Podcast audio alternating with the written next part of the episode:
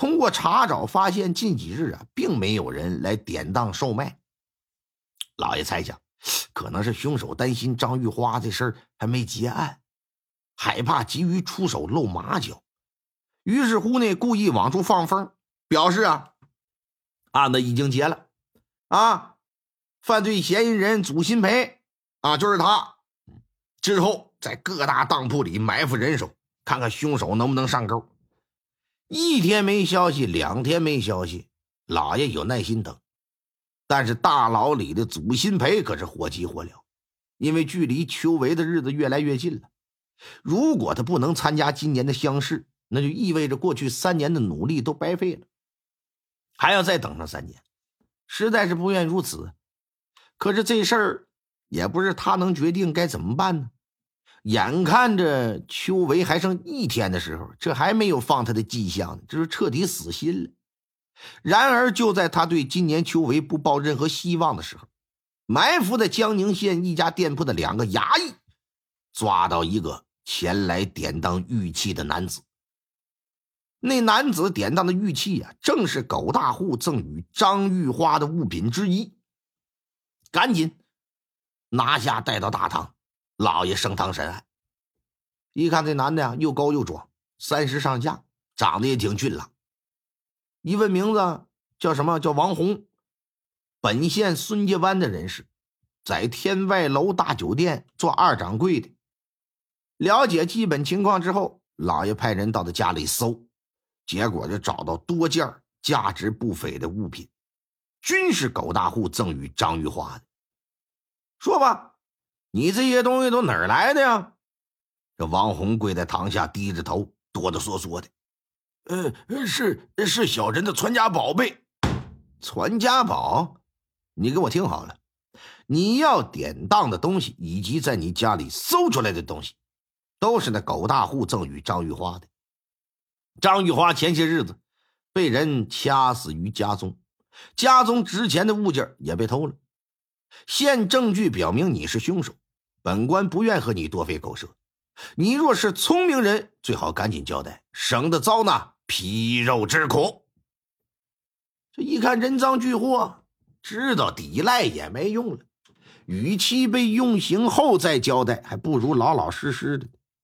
于是就把自己和张玉花之间的事儿踢了秃噜的，这就都交代。怎么的？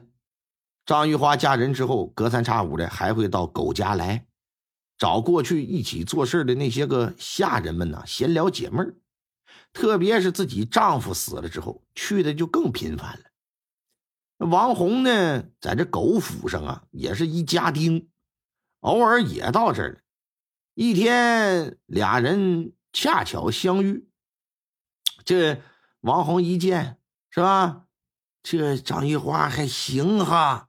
要身材有身材，要模样有模样，特别是一颦一笑，眉梢眼角带有那无尽的风情。你这玩意儿，他搁青楼里待过，那能没风情吗？一了解张玉花是个寡妇，这就动了心思。他这人呢，有一个大爱好，那就是搞破鞋。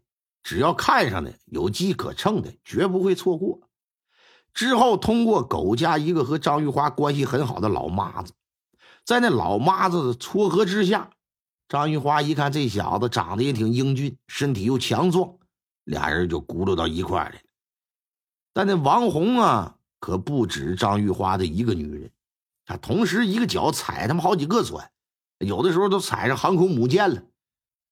但是呢，他却不许这些女人出去乱搞，我怎么的都行，但只要你跟我了，你就只许有我一个男的。你只许跟我一个人相好，非常自私，占有欲就强。祖新培租住张玉花他们家，王红是非常不满，曾不止一次提出来说让张玉花给他赶走，可张玉花这都拒绝。后来某一天晚上，王红来找张玉花，发现呢，在正房里不见张玉花的踪影，厢房里却传出男女苟合的声音，他怀疑那女人是张玉花。对于这件事儿，他后来曾经问过张玉华，张玉花也矢口否认。之后呢，他就特意躲在张家外头蹲守，连蹲好几天。结果在一天深夜，看到张玉花打屋子里出来，来到祖新培住的厢房，还用另外一种声音叫门。进去之后不久，里边就传出嗯嗯呀呀啊喔呃的声音来了。啊，学生咏鹅了。哎呀，王红当时很想冲进来，可转念一想，他和张玉花不是夫妻关系，若是作奸，名不正言不顺。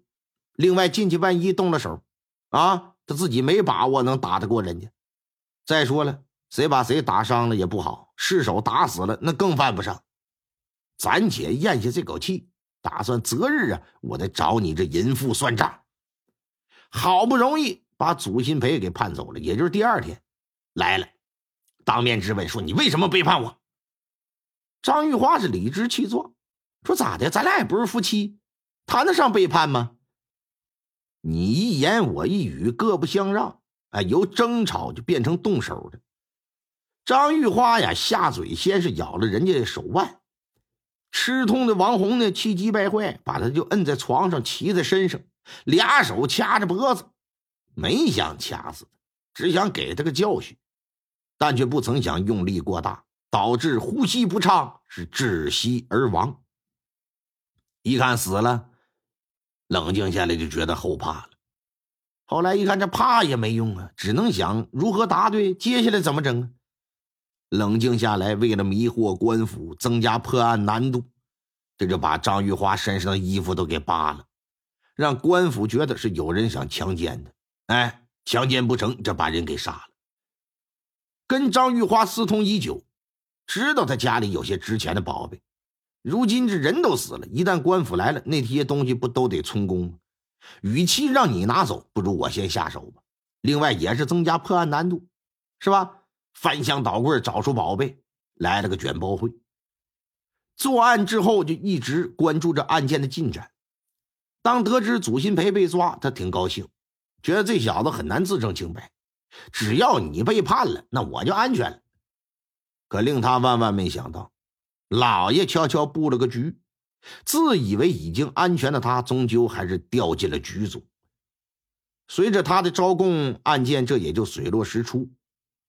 王红杀人，又盗走张玉花的财物，实属罪大恶极啊！虽然他说他杀人是无心之失，但没有人能证明，因此啊，老爷判了个秋后问斩。祖新培无辜的被释放出狱了。案子结了之后，老爷翻看祖新培和张玉花冒充小月所写的情书啊，感慨万千。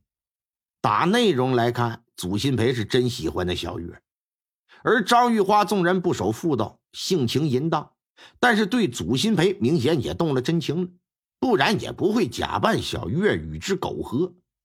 只可惜呀，两人是对野鸳鸯，只能做露水夫妻，终难修成正果。几日之后啊，应天府秋闱结果出来，在公布中举名单当中，祖新培是。榜上有名。